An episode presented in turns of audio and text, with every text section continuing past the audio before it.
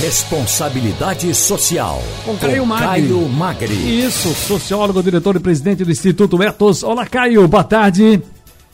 Olá, Ciro. Olá, ouvintes do Balanço de Notícias da Rádio Jornal. Muito boa tarde nessa quinta-feira. Beleza, eu estava aqui conversando com o nosso Mário, passando a informação lá de Israel ao vivo aqui, capaz. Eu fico muito feliz com essas possibilidades. Eu vi, muito bom, muito boa notícia. É verdade, eu, eu sempre, a gente sempre tem contato. Mário é sempre um colaborador nosso, sempre informando tudo. Muito embora no final a gente já tenha perdido o contato, mas as notícias que ele nos passou, a notícia que ele nos passou agora é, é extremamente satisfatória e a gente está torcendo. Como ele abriu dizendo lá é, se Deus quiser, vamos ter esse cessar-fogo lá. Mário, Mário Roberto Melo, querido, um grande abraço, um grande beijo para você. Mas, meu caro Caio Magri, veja, a história do tratoraço, rapaz. A gente está aqui acompanhando a CPI, os fatos vão um atropelando o outro.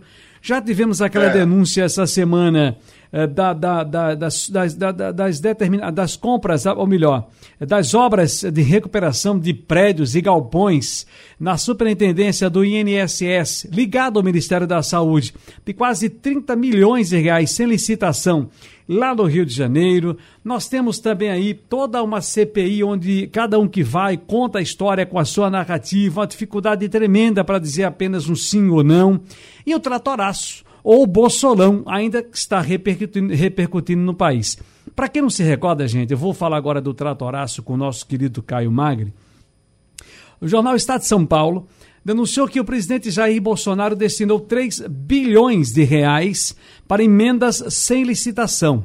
A ideia seria comprar apoio de parlamentares com repasse de produtos agrícolas superfaturados. Um dinheiro que poderia estar sendo destinado ao combate de corrupção, uma das barreiras combate à pandemia, uma das barreiras defendidas inclusive durante a eleição do atual presidente Jair Messias Bolsonaro. Meu caro Caio, essas prioridades equivocadas do governo podem deixar de ser legado, né? Uh, podem deixar de, de legado para a sociedade. O que é que nós podemos esperar disso tudo? Bom, Ciro, é, falta, falta somar nessa tragédia da semana a história do meio ambiente, né? A, investigações que envolvem o ministro. Verdade, verdade, Salles, verdade. São gravíssimas, né? Gravíssimas pela complexidade e por a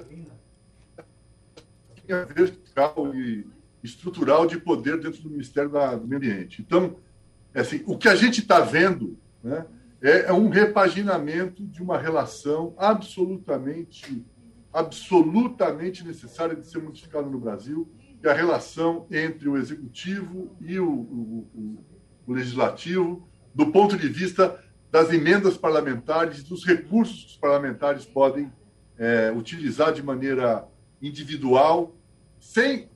Você está numa situação de pandemia, uma crise econômica enorme,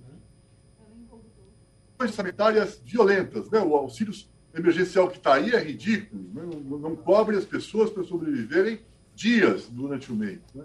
É, e precisamos disso. E você não consegue ter uma estratégia precisa e continua tendo uma prática clientelista, patrimonialista, de bases de curral eleitoral interno ao Congresso, com recursos do orçamento público, isso é vergonha, isso, isso, é absurdo. E nós precisamos ter. Que legado? Você perguntou, que legado fica? Primeiro, pode ficar um legado dos órgãos de controle se eles não fizerem e não cumprirem o seu papel na investigação séria sobre o que aconteceu e as denúncias do Estado. Uhum. Esse compromisso e esse comportamento às vésperas das eleições, né? Nós temos eleições em 2022, onde os deputados e senadores juntam um recurso público para levar para suas bases para a compra desse processo eleitoral.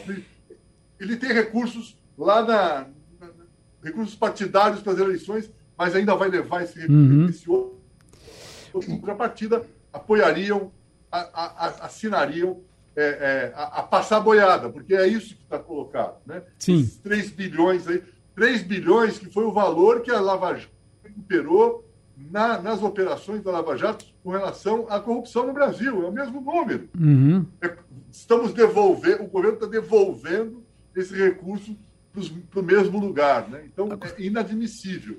Reforça a prática, constrói os mecanismos de controle e ainda traz um prejuízo para o orçamento público já muito restrito e enorme.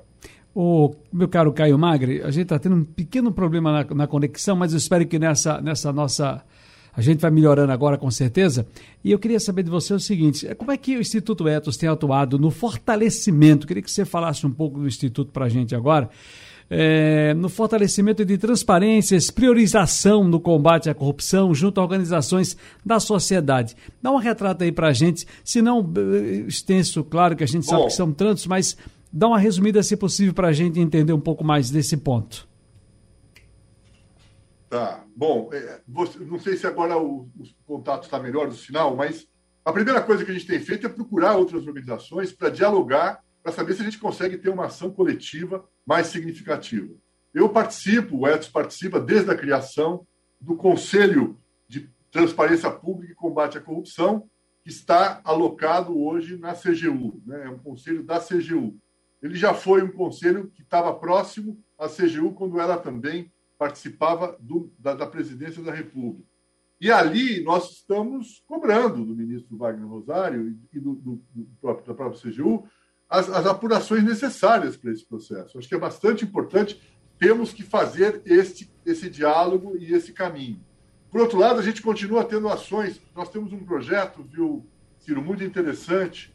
É, podemos um dia ainda fazer isso em Pernambuco, que chama Cidade Transparente, que é promover a melhoria da transparência dos portais das cidades, dos municípios, com relação à transparência ativa e passiva e para estimular a participação do cidadão. Os portais não têm as informações que o cidadão precisa. O cidadão e a cidadã, quando pedem informações para a prefeitura pelo portal, do ponto de vista da lei de acesso à informação, não tem, nem sempre tem respostas adequadas. Então, o que a gente fez foi criar indicadores para medir a qualidade da transparência desses, desses portais. Fizemos e aplicamos durante a Copa do Mundo para ver como é que estava a transparência das cidades que estavam financiando a Copa do Mundo e estava acontecendo. Por que isso? Porque as obras, os investimentos, Recife teve muito investimento nas, na, na, na Copa do Mundo, precisariam estar transparentes, precisariam estar ligados à informação que esse portal dá ao cidadão. Tivemos uma primeira aplicação no início dessa ideia, depois fizemos um, um ano depois. Você me, melhorou muito depois da primeira para a segunda. Aliás, Recife foi uma das cidades que teve uma das melhores notas de transparência do portal da cidade com relação à informação do cidadão do ponto de vista da sua participação e engajamento. Então, temos projetos, mas a gente tem que fazer ação política. Sim. E a ação política nesse momento é cobrar a apuração dos órgãos de fiscalização e controle que existem no executivo, no judiciário e no legislativo dessa denúncia gravíssima do Estado de São Paulo. Balanço Notícias aqui com responsabilidade social, sempre um prazer ouvi-lo e agora vendo também meu caro professor Caio Magre, sociólogo, diretor-presidente do Instituto Edson. Um grande abraço, boa tarde, felicidades. Um abraço, meu caro, um abraço. Espero que essa notícia chegue para todo mundo aí, essa boa notícia da interrupção da violência e dos assassinatos lá em Israel. Um Muito bem. Um abraço grande.